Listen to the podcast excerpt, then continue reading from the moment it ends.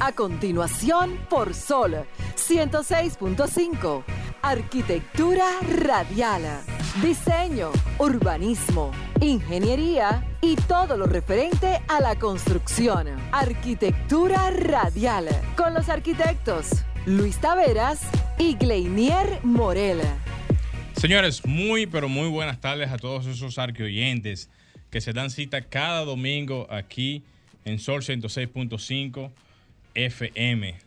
Señores, como tenemos unos temas bastante ajetreados con relación a lo que son las alzas de los materiales, yo vengo con este comentario breve de introducción en la tarde de hoy. Hasta que no tengamos una real incidencia en lo que son las alzas en los materiales de construcción y no tengamos algún tipo de freno colectivo ante esta situación, estaremos viendo cómo los materiales seguirán subiendo día tras día. Llegará un momento en donde no podamos o no vamos a poder hacer construcciones y el sector completo va a colapsar. Eso va a significar que tanto los constructores como los vendedores, ferreteros y exportadores van a tener crisis en ambos sentidos y entonces es allí donde nos vamos a poner todas las manos en la cabeza. O hacemos algo ahora o nos fuñimos más adelante. Nada, señores, de esta manera inicia Arquitectura Radial. Estimula tus sentidos, enriquece tus conocimientos. Arquitectura Radial. Muy buenas tardes, arquioyentes. Como bien dijo mi compañero Glenel Morel, hoy vamos a estar una hora con ustedes de este domingo compartiendo todas las noticias relacionadas al sector, al sector de la arquitectura, la ingeniería y la construcción a propósito de esa introducción que usted hizo, mi comentario central de la tarde va en torno a eso, con datos e, e información bastante precisa y concisa. Lo tomé algunos de un artículo que alguien compartió de una de las asociaciones de construcción. Eh, ¿De dónde es esa? Déjame ver que la tengo por aquí. Eh, bueno, más adelante la voy a ver porque aquí no la veo. Y, también relacionado a, los países de Latinoamérica, Europa y Estados Unidos, que también están sufriendo alzas por un factor en común. Hay un común denominador en todo eso. Y lo vamos a escuchar más adelante, cuando yo desarrolle mi comentario de la tarde. Vamos a pasar con la frase de apertura, señores. Detener la gentrificación es sencillo prohíban que los alquileres se multipliquen por tres. Richard Sennett. Bien. Bastante acertado Richard Sennett. Es, él, murió, deja ver, no, no, no ha muerto. Es un sociólogo estadounidense, ha escrito a la corriente filosófica del pragmatismo. El hombre es un estudioso de la ciudad. Me parece bien, y más hoy en día donde el pragmatismo y muchas ideas realmente encontradas chocan. Sí. Cuando digo chocan me refiero a chocan a las realidades que uno vive hoy en día. Y el pragmatismo eso es lo que en muchos casos es lo que da resultado, en otros no. Pero ahí va. Mire, usted sabe que el comentario que nosotros hicimos la semana pasada, que fue el que se promocionó en la cuenta de Arquitectura Radial, generó muchos comentarios Sí, muchos comentarios. Positivos y algunos eh, no muy de acuerdo con lo que uno planteaba. Eh, me gustaría decirle a algunos eh, colegas ingenieros, no somos colegas de profesión, pero sí colegas del sector, que esas informaciones que uno da aquí no son informaciones nuestras, son datos e información que uno toma de fuentes, de páginas que hace sus investigaciones y viene las plantea aquí. Esa edificación que se está haciendo con grafeno ligada al hormigón es una prueba, es un piloto en ese gimnasio que se está construyendo para ver el comportamiento del hormigón sin el acero. No es que nosotros estamos diciendo aquí que eso va a funcionar o que debe ser así o que deberíamos tenerlo aquí. No, ellos están haciendo su prueba, nosotros vinimos aquí y dimos la información. De eso se trata de buscar y recopilar claro. todo tipo de información del sector, traerlos aquí y brindársela a ustedes. Y qué bueno que hicieron el comentario, porque eso nos enriquece en términos de investigación Es correcto. y nos hace ser más cuidadosos a la hora de emitir cualquier comentario. Totalmente de acuerdo. Por eso mismo. Eh, él decía como que, que no, no nos luce porque somos arquitectos. Que si lo hubiese dicho un ingeniero estructuralista, estuviera bien. ¿Qué no- tiene que ver? No, no importa quién lo diga. No importa quién lo diga. Lo puede decir hasta un medio de comunicación que no tenga que ver con el área. Que no- es hasta un abogado lo es- puede Es decir. una noticia, es una información. Sí, eso no, no, no guarda relación una cosa con la otra. Es correcto. Ahora, lo que yo no puedo es venir aquí a inventar y decir, eso funciona porque yo hice la prueba Claro.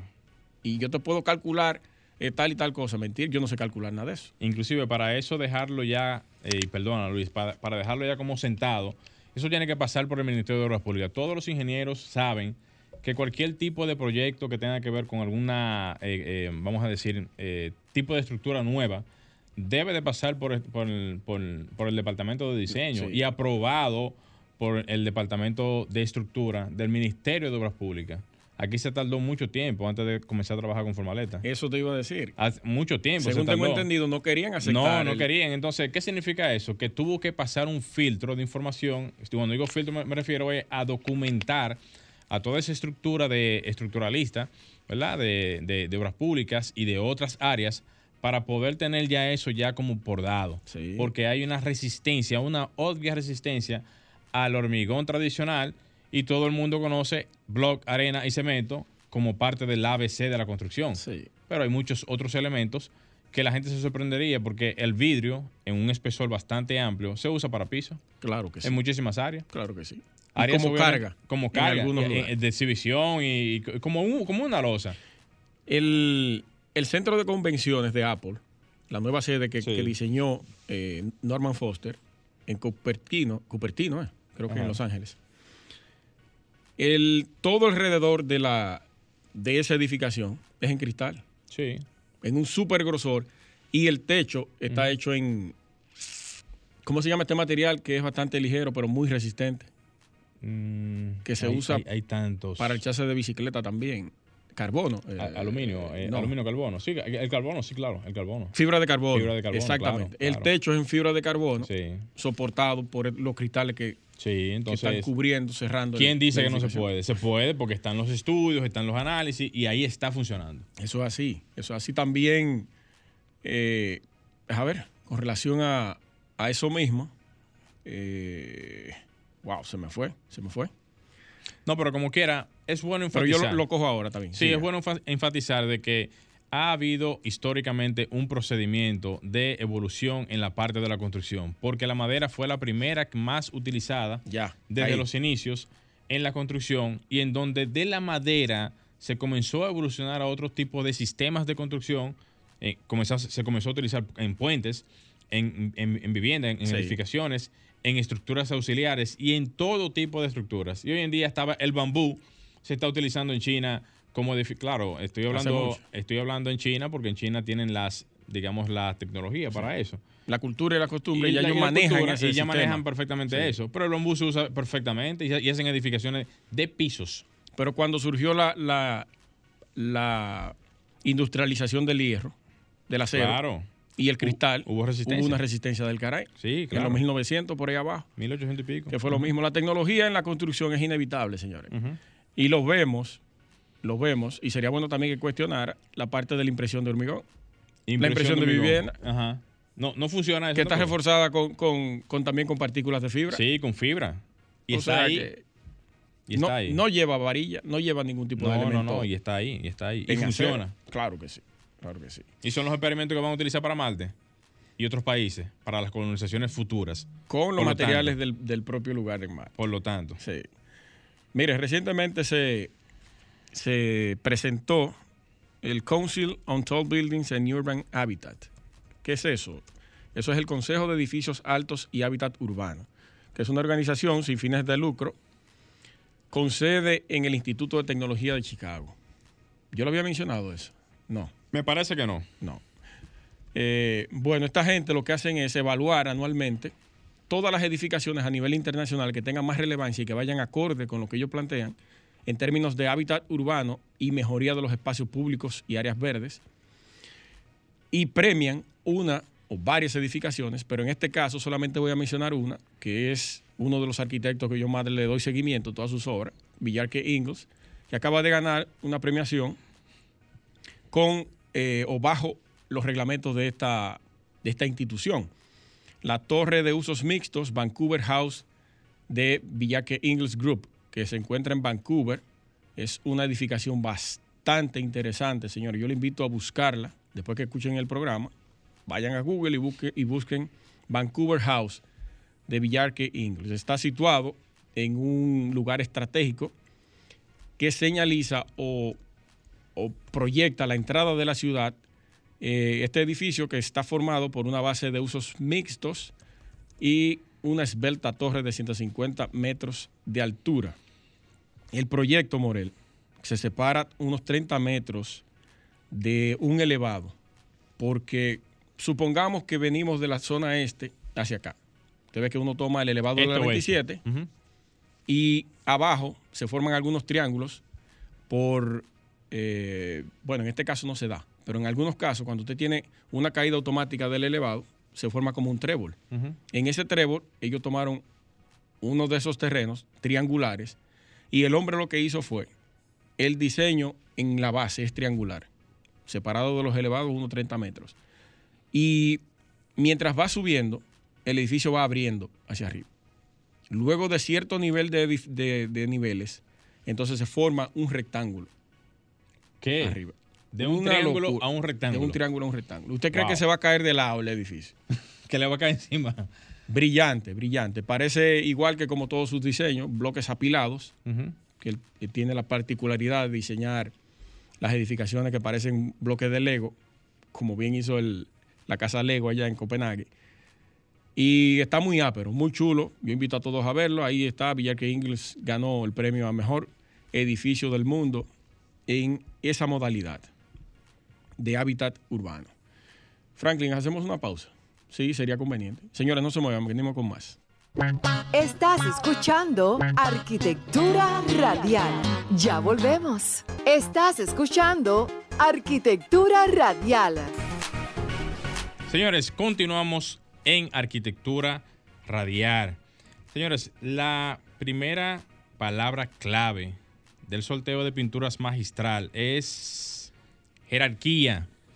Esa es la primera palabra clave del sorteo de pinturas magistral para todos los que están en sintonía en la tarde de hoy. Sí, sí. A propósito de nuestras, eh, nuestras participaciones, en estos días venía yo pensando justamente de que el sector de la construcción, señores, es un sector rico, ¿verdad? Pero sobre todo muy eh, pobremente mal administrado. Esto lo digo es porque lamentablemente tenemos una desorganización a propósito de la introducción de mi comentario al principio del programa. Y la desorganización viene por el no control histórico, tanto de los gobiernos que han pasado en el país, como también, aunque no quiero echarle siempre la culpa al gremio, como también al CODIA, porque históricamente hablando hemos tenido realmente eh, de todo tipo de participaciones en todo lo que tiene que ver la parte de la construcción. Y lamentablemente no tenemos organización como, como sector.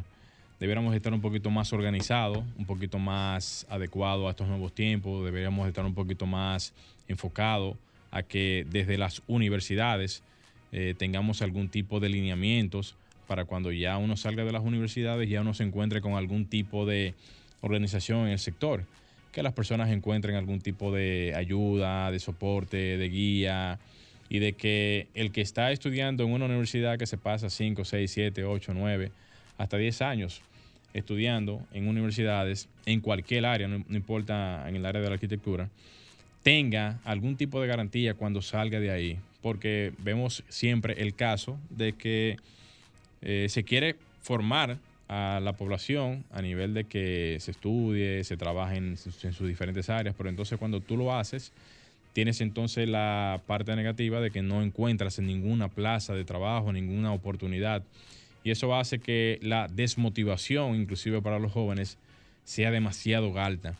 Entonces, ¿por qué no mencionar ahora mismo aquí en el programa de que eh, por esa misma introducción que hice de que el sector de la construcción es rico, pero pobremente mal administrado, tengamos algún tipo de posibilidad en el futuro de que vayamos organizando las cosas, desde, desde las casas, desde las universidades, desde el mismo CODIA, desde el gobierno, porque eh, cada año se siguen mostrando las datas de que el sector de la construcción siempre es el que reactiva la economía, el que reactiva eh, los entornos de producción y el que motoriza realmente la economía en el país. Y eso da contraste de que realmente todavía sigue siendo la punta económica de casi todos los países del mundo. Entonces, si esto es así, ¿qué ha pasado entonces con la parte de la organización de la, de la parte de la construcción? O sea, ¿qué ha pasado con lo que es el, el sector en sí? Es que no ha habido una intención real de organizar el entorno. Es que ha existido siempre algún tipo de sombra oculta detrás de todo esto para no darle algún tipo de desarrollo al entorno. O es que son algunos 5, 6, 7 sectores eh, o digamos empresas, porque también puede ser que quieren acapararlo todo, o también sectores que tienen que ver en, la parte política, eh, en la parte empresarial, eh, hasta, hasta, qué sé yo, hasta en el Congreso, si es necesario decirlo, porque muchas de las leyes que tienen que ver con el CODIA y también con otras aplicaciones, o no aplicaciones, sino con otras eh, normativas, tienen que ver con las directrices que se dan en el día a día para que el entorno productivo siga, siga produciendo eh, riquezas y siga, eh, o sea, se siga avanzando en ese sentido. Pero vemos que todavía tenemos mucho, pero mucho por donde cortar. Ahora mismo no tenemos realmente, eh, diría yo, algún tipo de, de norte seguro en ese sentido, porque lo ideal sería que, como dije al principio, los estudiantes cuando salgan de las universidades tengan algún tipo de soporte y que desde que salgan comiencen entonces las empresas a tener algún tipo de información de que van a salir algún grupo de estudiantes de las universidades, cuáles son esas eh, eh, cantidades, quiénes están disponibles para trabajar, quiénes quieren hacer algún tipo de pasantía. Debe de haber un seguimiento, debe de haber un acompañamiento. Y para esto yo entiendo que debe deben de existir algunos, eh, deben de haber cambios en ese sentido.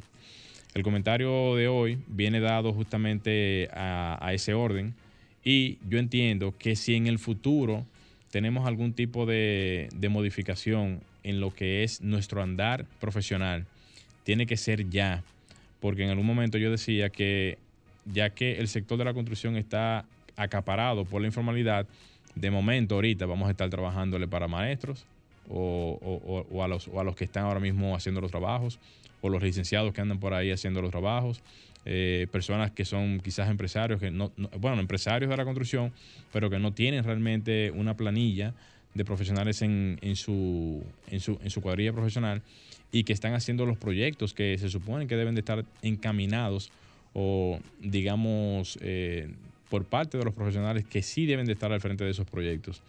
Entonces, hago el comentario, como ya lo he reiterado ya en varias ocasiones, porque entiendo que ya es momento de tomar acción y tomar parte y llevar la antorcha de lo que es nuestro sector para que cada quien pueda estar al frente de lo que yo entiendo que debe de ser el desarrollo de nuestra área.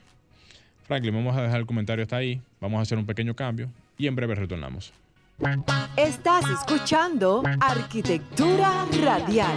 Ya volvemos. Estás escuchando Arquitectura Radial. Bien, señores, continuamos en Arquitectura Radial. Señores, para los que nos están escuchando en este momento, la segunda palabra clave del sorteo de pinturas magistral es cota. Esa es la segunda palabra clave del sorteo de pinturas magistral. Defina lo que es cota, porque ahorita. No, no, señores, una, eh, cota, eso búsquenlo ahí para no, ¿verdad?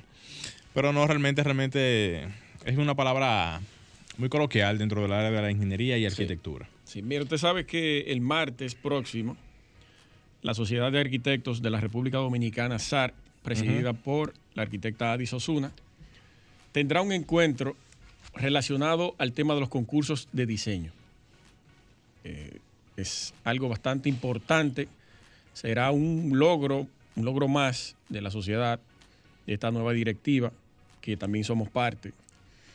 Eh, en esta actividad que se denomina, eh, bueno, es incluso junto con la, la Dirección de Compras y Contrataciones, que también va a participar. Ellos nos están dando el apoyo y el soporte.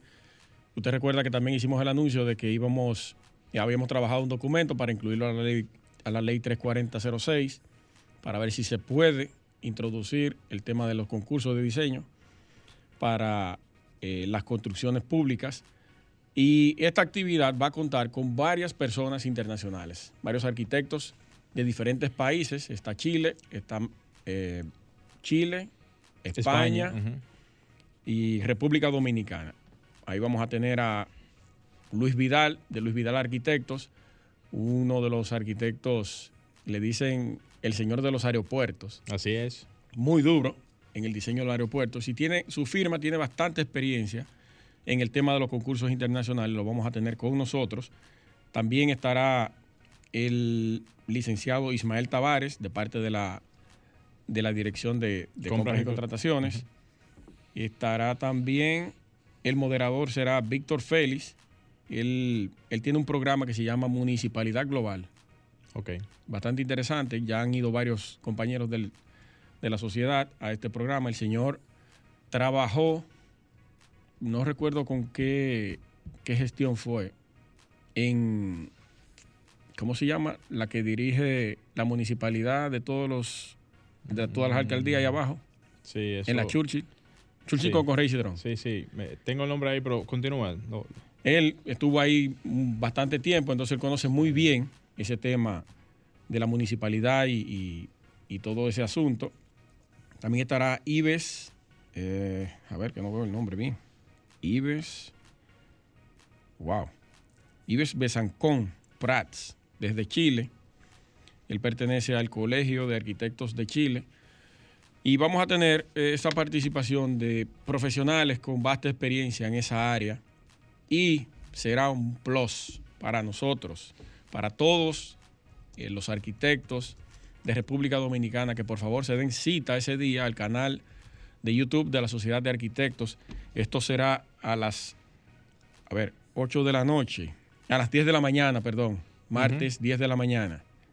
Estaremos en línea ahí eh, recibiendo toda la información relacionada a ese tema, que será de bastante ayuda para poder fortalecer el documento. Es correcto. Luis, ¿no, estaría de más también anunciar nuestra próxima entrevista internacional? Sí, dígalo usted que hizo las gestiones. Próximamente tendremos eh, aquí con nosotros, vía Zoom, al arquitecto o al superarquitecto, diría yo, Benjamín Romano. Eh, recientemente ganó una premiación por la Torre Reforma en México. Nosotros la comentamos aquí. Sí, tú la has comentado ya en varias ocasiones. Eh, la Torre ganó la premiación a propósito de un eh, certamen que se hace eh, internacional con relación a los edificios de mayor importancia a nivel mundial. Se parece mucho al que yo mencioné ahorita. ¿A cuál? Al que ganó Villarque Ingles también. Pero no es el mismo. Yo pensaba que sí. Ok. Si Romano sí había ganado en esa misma categoría. Ok. Pero más, creo que fue en el 2010. Hay otra premiación que es la que ganó la Torre Reforma, sí. Pero es interesante eh, mencionar aquí en, el programa.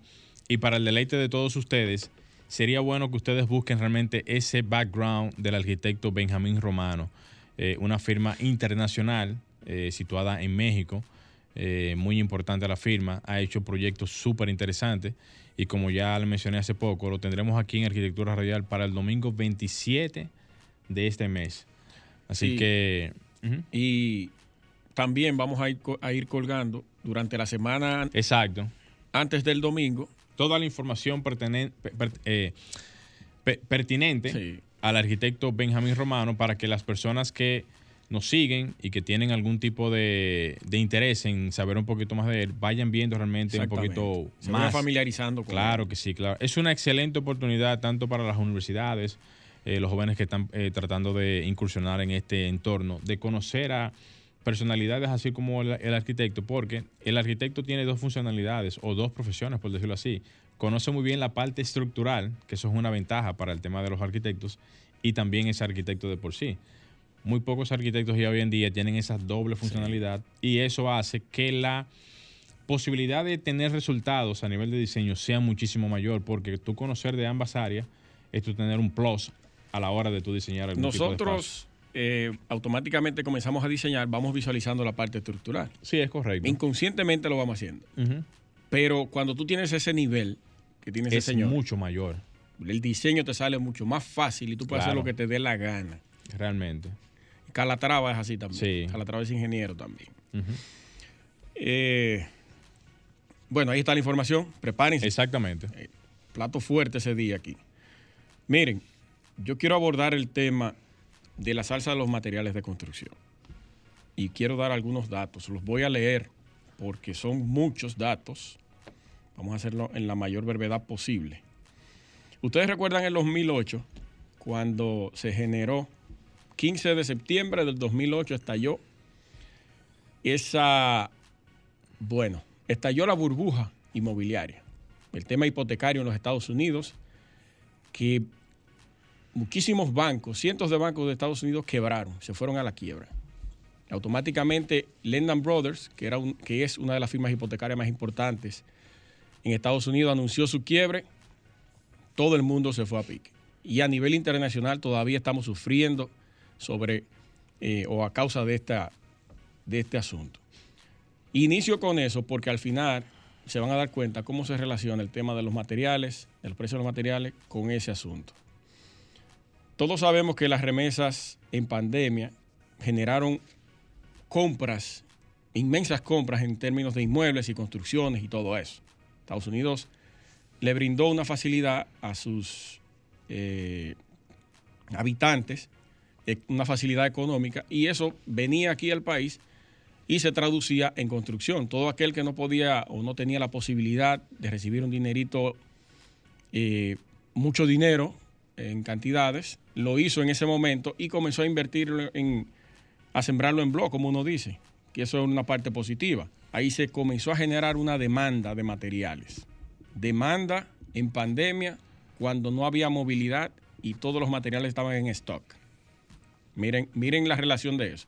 Se comenzó a consumir sin tener ese abastecimiento que se tenía normalmente sin la pandemia, porque todo estaba cerrado. La merma de la producción de los materiales en China, que es el país donde se fabrica la mayor parte de los materiales que se utilizan a nivel mundial. China es el hub de los materiales de construcción del planeta. Le vende a todo el mundo. Si China se paraliza, que es lo que está pasando ahora, por eso se está traduciendo en un alza en los precios de materiales, se paraliza todo y todo eh, va hacia las alzas. Eso, eh, si lo ponemos, si podemos, ok, también si le sumamos a esa, a esa paralización de la movilización del, de la, perdón, de la producción de los materiales, si le sumamos el tema del flete marítimo, que también subió por el mismo tema de la paralización por la pandemia, lo cual se generó a principios de, la propia pandemia, donde un contenedor eh, de 40 pies te costaba 1.200, 1.973 dólares y a finales del 2020 te costaba entre 8.000 y 12.500 dólares. El flete para tú importar los materiales. Aparte de la poca producción que, que había. Eso por un lado. En Estados Unidos, el tema de la madera, que yo hice una publicación recientemente en Twitter, subió o pasó, lo que no sé cómo lo midieron esos 300 dólares en el 2020 a 1.481 dólares al 2021. Un alza casi de un 300% se generó en el tema de la madera. Eso en Estados Unidos.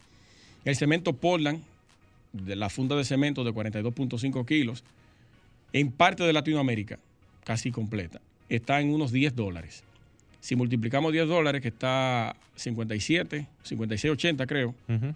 son unos 560, 580 pesos que te costaría una funda de cemento. Aquí tenemos la suerte que todavía está entre 380 y 420 pesos una funda de cemento.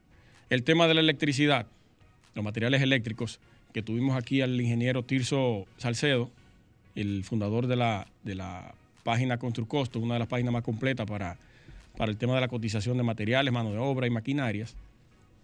Él nos dijo, para ese momento, creo que fue en febrero, ¿verdad? Que lo tuvimos aquí. Más o menos.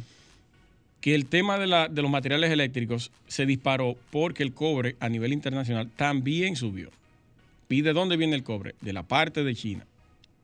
China es que maneja todos esos materiales, toda esa materia prima para transportarla y convertirla en materiales de uso cotidiano que utilizamos nosotros.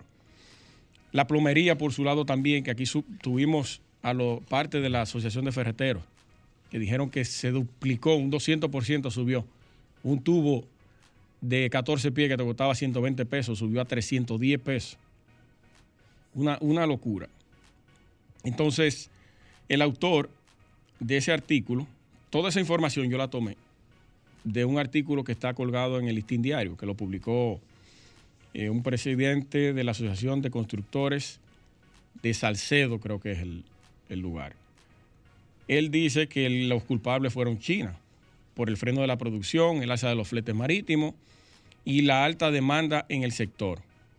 Miren cómo comencé diciendo que ese favor que se le hizo a los dominicanos en el exterior de darle esa ayuda se tradujo aquí en construcción y compra de inmuebles.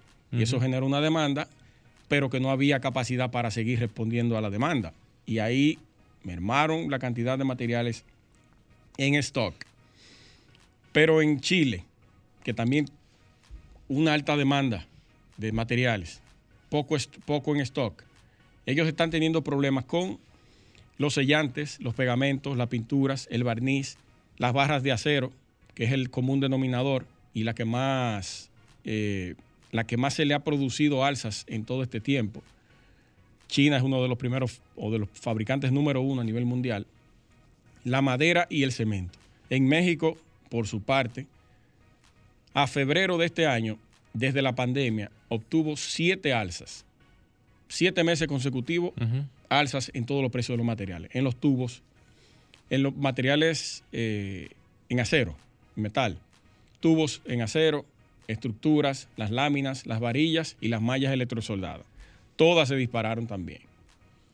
El aumento del precio de la varilla era inminente debido a que China está llevando a cabo un ambicioso programa de infraestructura y por lo tanto ha dejado de exportar una buena parte de su chatarra. No sé a qué le llaman chatarra, ellos la, categorizan en ciertos materiales de exportación.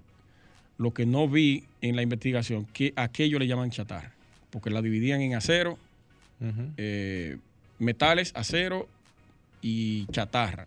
Eso no, no pude ver bien qué era. El material, este material registra aumentos a nivel global. En Estados Unidos un 11% aumentó, en Alemania un 22% y en China, el propio China, aumentó un 23% la alza. Así que el aumento en los costos de la construcción eran inevitables, señores. Lo que estamos viendo aquí, lo que estamos sufriendo nosotros aquí, es a nivel global. No es una particularidad nuestra, no hay forma de exigirle al gobierno, de pedirle al gobierno que trate de bajar o controlar el alza de los materiales, porque el problema es desde allá, desde el fabricante. China es que tiene, por, su, por ese ambicioso plan de infraestructura, China está construyendo, eh, está reconstruyendo su ciudad con, con edificaciones rompiendo récords y es una demanda de acero que se le hace a cada proyecto de eso, aparte de una infraestructura tanto eh, vial como la parte de las presas. Eso es una cosa enorme. Entonces ellos han mermado la exportación y se han puesto a trabajar aquí dentro. Es, esa es la razón. Esa es la razón, señores. La Cámara de... Sí, Franklin, dame un minuto nada más. En uno lo hago.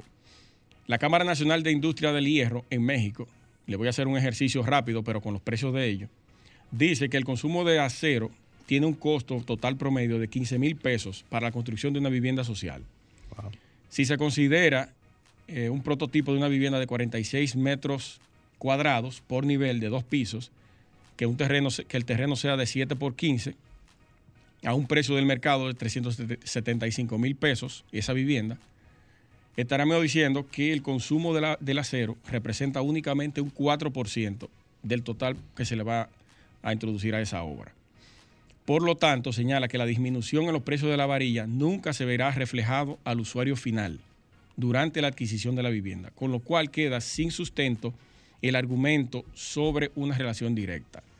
Asimismo, cuando el precio del acero disminuye, el consumidor final tampoco lo percibe. Quienes sí lo perciben o sí eh, gozan de esa gracia son los distribuidores y los constructores los que se benefician de eso. Eh, ahí está la información, señores. Así que es muy difícil pedirle al Estado, pedirle a las instituciones que traten de controlar el precio, porque hay varios factores y el principal es que China ha mermado la exportación de los materiales y ahora el mundo está al alza en estos precios. Vamos a la pausa, Franklin. Cápsula informativa en Arquitectura Radial. La presencia de la arquitectura en nuestra vida es constante, pero nos limitamos a utilizarla y a convivir con ella sin preguntarnos sobre su significado, sin aprender a conocerla mejor. Intentaremos aquí iniciar un camino de conocimiento de la arquitectura, que significa conocimiento de nuestro entorno, y lo haremos partiendo de una definición. La arquitectura es el arte de proyectar y construir el entorno humano. Arquiplos. Continúa escuchando Arquitectura Radial. Si necesitas comprar cualquier equipo de excavación, herramienta o vehículo de transporte pesado fuera del país y solo tienes pesos dominicanos, en Agente de Cambio Rijo y Asociados tenemos la solución. Compramos y vendemos dólares, euros, libra esterlina y cualquier otro tipo de moneda. Estamos ubicados en la Juana Saltitopa, calle esquina Ana Valverde, número 173, con los teléfonos 809-686-6431. Allá está Faelo, con un alto personal capacitado para atenderte. Agente de Cambio Rijo y Asociados, donde su dinero está asegurado. asegurado. Industrias Metálicas Caribe, Indumeca, más de 30 años en el mercado brindando soluciones metálicas para cualquier necesidad, manteniendo la calidad y seriedad en la ejecución de sus trabajos, precios competitivos y satisfacción de sus clientes. Llámenos a los teléfonos 809-560-4856 y el correo electrónico info arroba. Indumeca, en acero, somos más. Estimula tus sentidos, enriquece tus conocimientos. Arquitectura radial. Bien, señores, continuamos en arquitectura radial. Señores, la última palabra clave del sorteo de pinturas mate eh, magistral, lo que pasa es que, que coincide con la primera parte de esta palabra, se llama materialidad. Por eso magistral, materialidad y me, me... Pero fueron tres fly que usted tiró hoy. Sí, tres fly, sí. Señores, ya lo saben. Última palabra clave del sorteo de pinturas magistral. Algo que me faltó agregarle al tema anterior es que yo empecé hablando sobre la burbuja en términos inmobiliarios que ocurrió en Estados Unidos y el quiebre de todos los bancos y todo eso. Lo que va a ocurrir ahora mismo es una burbuja en términos de precios de los materiales de la construcción.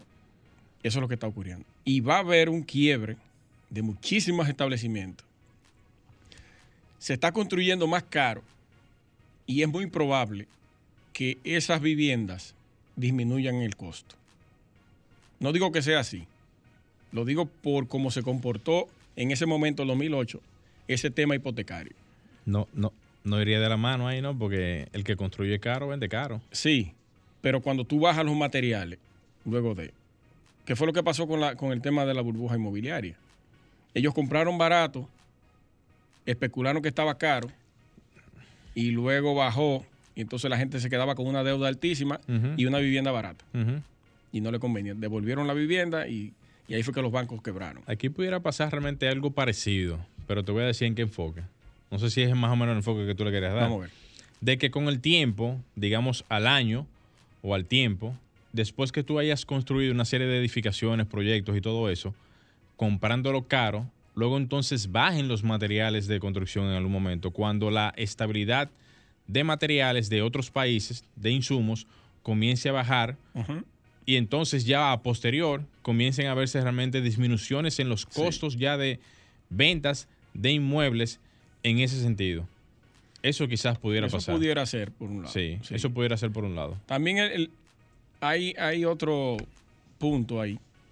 Y es que aquí, en Almas Rosa, Santo Domingo Este, la compra del inmueble, o tú consigues un inmueble, un apartamento de esos nuevos que están haciendo, Torre Nueva, más caro que aquí en el NACO. Ahora mismo. El tema de, De la lado. sí está variando bastante. Tú puedes tener aquí un inmueble más barato en el centro de la ciudad que de aquel lado en Alma Rosa. ¿A qué Ahora obedece mismo. eso? Yo no entiendo. Por eso digo, el tema de, lo- de los precios de los materiales y la, baja de los inmuebles, pudiera ser, no es que sea así, ¿eh? yo me estoy basando de acuerdo a lo que, a lo que reflejó ese asunto de, de la burbuja inmobiliaria. Está jodón. Bueno, señores, eso es lo que tenemos hasta el momento. Lamentablemente, esta, esta información de los precios de los materiales y el alza de los materiales está como tema en el tapete. Lástima que no tenemos ahora mismo el control completo para poder evidenciar algún tipo de, de solución hacia, hacia algún sentido. Pero la realidad, la realidad es que se espera de que en algún momento eso se estabilice porque muchos también argumentan de que la mayor condición para que los precios de los materiales aumenten es la tasa del dólar. Y ahora mismo la tasa del Se dólar... me quedó ese factor también. Sí, exacto, lo tenía pendiente. Y la tasa del dólar ahora, ahora mismo está en un renglón donde la estabilidad se ha mantenido a pesar de la situación, lo que evidencia de que el dólar no ha sido el factor No. primordial No. como en otras, en otras ocasiones No se menciona en ningún para lado. el alza de los materiales. O sea que tampoco se contempla de que por el hecho de que tú puedas subir, un ejemplo, el flete de algún tipo de envío de mercancía, se tenga que subir al doble. Porque cuando tú distribuyes la cantidad de materia prima o materiales, lo que sea que tú traes de importación, el dividendo entre el costo del material y el flete no corresponde Sí. a la duplicación del costo del material. No corresponde, porque la unidad dividida entre el monto del flete ¿Usted hizo ese cálculo? en, varias ocasiones, claro que sí. Porque, por ejemplo, vamos, vamos a suponer que tú traes un furgón, ¿verdad? Eh, un furgón no, sería un contenedor Sí. De, 40 materiales pies. de 40 pies, lleno de acero. Porque no, no importa lo que tú traigas ahí, Sí. te va a costar un costo en particular. Cuando tú divides la cantidad de varillas que tú puedas traer, un ejemplo que sea varilla, ¿verdad? O puede ser cualquier otro tipo de insumo, en ese contenedor. se Cajita de toma corriente. cajita de toma corriente. Se supone que tú tienes que dividir el monto total. Claro, estoy haciendo un ejercicio muy sencillo, realmente. Porque pueden haber otro tipo de, de complejidades. Cuando tú divides el monto total de todas las cajitas que tú traes en ese contenedor por el monto que tú estás pagando de más de flete, tú, tú no estás pagando de- el doble del costo de lo que, de lo que vende la cajita ya en, en donde tú la compras. Ok, usted quiere decir que lo que le cobran a uno por el flete no, No corresponde con el material al final con del que costo. tú dupliques el valor de ese Claro que material no. que, tú estás vendiendo. No, no, es, es que no, es que no va de la mano. O sea, no va de la mano con el monto. Está bueno ese ejercicio. Sí, porque si tú te pones, si te pones a, a mirar el, el- el- el asunto del flete, el flete simplemente es el costo del envío sí, del material. sí. Por lo tanto, tú simplemente le pones el costo del envío, le aplicas el costo del envío al material en su justa proporción. No al doble, o sea, no al, no al doble de lo que cuesta el material en sí. Pero usted no solamente se puede enfocar ahí. no, pero claro que no. Hay Está la otras- otros transportación, sacarlo de- del muelle, Perfecto. llevarlo al almacén. Pero los, los costos de los impuestos no han variado o han variado. No, pero ¿Es lo mismo? el personal, el No, local. to- todo, eso va- todo eso se mantiene. Lo único que ha variado hasta el momento es el flete del envío de los materiales. Eso es lo único que, ha- que ha un cambiado. 600% subido hasta el momento. Eso es algo insólito. O sea, no puede ser que, bueno, puede ser porque está pasando, pero hasta el momento no debería de mantenerse como tal porque desde que se abrió el mercado internacional a nivel de lo que es la parte marítima y también la parte aérea y, y todo lo demás a, ni- a nivel de insumos de materiales, desde que se abrió el mercado nueva vez, hace casi un año de eso, se Sí, supone, en junio. Se, supo- se supone que ha habido una secuencia de envío de... Pero es que el problema es China. Claro, y China que tiene todo bloqueado. Claro, bu- bueno, bloqueado desde el punto de vista de la parte de los insumos. y- sí, de y- la, y de del la costo- exportación de los Y materiales. del costo de, lo- de los Sí. materiales. Y es por el, por el tema que yo dije ahorita de... Se está lucrando China. Oh, pero venga acá. Full. Es que ellos tienen ese, ese, esa, ese proyecto eh, majestuoso de construcción allá. Y entonces están demandando más material hacia adentro. Y no están exportando. Eso yo lo entiendo, pero entonces, ¿por qué entonces el costo del flete tan exagerado? ¿Cuál sería la justificación? El dólar no está caro. El petróleo no está en problema ahora mismo en cuanto a, a consumo Sí. o a producción. No hay problema con eso, porque los carburantes realmente son utilizados para la, la transportación a nivel de lo que son las embarcaciones. No se habla ni siquiera del petróleo. Tampoco. Ni del petróleo tampoco, porque se ha mantenido en el tiempo, se ha mantenido. Entonces, ¿cuál es, le- eh, ¿cuál es el problema realmente, vamos a decir, en esos países de, de- de China y, otras localidades donde se importa? No sé por qué el flete ha subido tanto. El flete para mí ha subido por una serie de factores que tienen que ver con la el aprovechamiento de la demanda tan masiva de otros países y el cese de operaciones que hubo en algunos meses donde esas empresas tuvieron quizá pérdidas y dijeron ellos, bueno, si tuvimos pérdidas ahora tenemos que compensar esas pérdidas. Yo dije en algún momento que quizá pudo haber sido el, el parqueo de esos contenedores, Puede ser. el estacionamiento Vamos a decir por que todo sí. ese tiempo. Pero el- gobierno y el Estado en muchos de esos países ha entrado en negociaciones para poder manejar la parte de lo que son esos parqueos, como se ha hecho a nivel de, de lo que son las empresas aquí. Nosotros se- somos socios de China también. Claro que sí, entonces nos están dando en la, en la madre. Nos están dando en la madre en ese sentido. Eh, Tienen ese- que ayudarnos ese tema ahí. tiene, tiene muchos elementos Sí, muchos elementos. de estudio y de ver el por qué ese, eso que usted tocó Sí. sobre el cálculo del valor del flete con lo- el doble de, No, no del va de la costo mano. del material. No va de la mano. Eso hay que verlo bien. En el No, acero yo no. estoy totalmente claro ya. Sí. Y es que China ha frenado la exportación de acero. La parte del acero tiene su componente de explicación, porque realmente lo que tú dices, hay poco acero, la producción se ha limitado un Sí. poco, las exportaciones se han, eh, vamos a decir que ahora mismo el acero está un poquito más caro por el tema de la escasez, y eso hace que las empresas realmente se lucren en ese Un sentido. poquito, de, ese- de 42 a 75. Sí, es mucho. 75 mil enlatados. Sí, es, es mucho. Entonces hay, hay, una, hay una obvia realidad en ese sentido. Yo creo que subió dos veces este año el acero. Yo creo que como, van como cuatro veces realmente. Pero de, de que Sí. abrió ahora. Van como cuatro veces realmente. Eso es un tema realmente. Muy fuerte. Franklin, nos vamos a la llamada para la pintura magistral. Señores, vamos arriba. Vamos. Comunícate 809-540-1065. 1-809-200-1065 desde el interior sin cargos. 1-833-610-1065 desde los Estados Unidos. Sol 106.5, la más interactiva. Buenas tardes. Sí, buena. Sí, ¿cuál es tu nombre? ¿De dónde nos llama? Oribel Díaz. Soribel Díaz. Sí. Adelante, Soribel. Jerarquía. Ajá. Costa. ¿Perdón? ¿Aló? Corta. No, no, no. Verifica bien la palabra. Jerarquía. Ajá. Costa. No, no, no, no. no. Vamos a la Es- es próxima, otra, es otra. Vamos con la próxima, Franklin. ¿Aló? Buenas tardes. Sí, buenas. ¿Cuál es tu nombre? ¿De dónde nos llama? Aló. Sí, aló, buenas.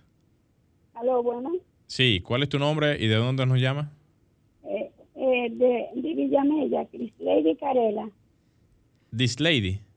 Cris Lady Ah. Carela. Chris Lady. Ok, perfecto. Pásame las palabras, por favor. Eh, eh, este, eh, jerarquía, Ajá. costa y mate- ma- materialidad.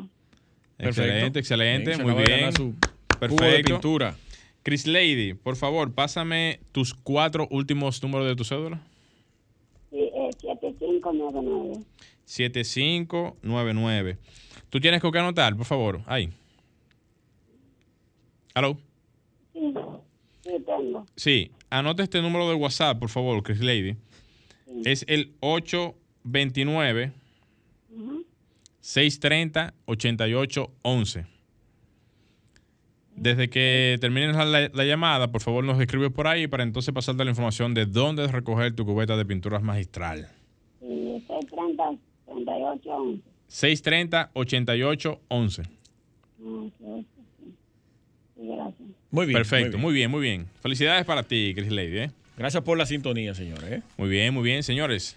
Eh, llegamos a la parte final del programa. Así es. Gracias por su sintonía, Gleinier Morel. Estuvo con ustedes Luis Taveras y Franklin Tiburcio en los controles. El próximo domingo nos estaremos escuchando nuevamente.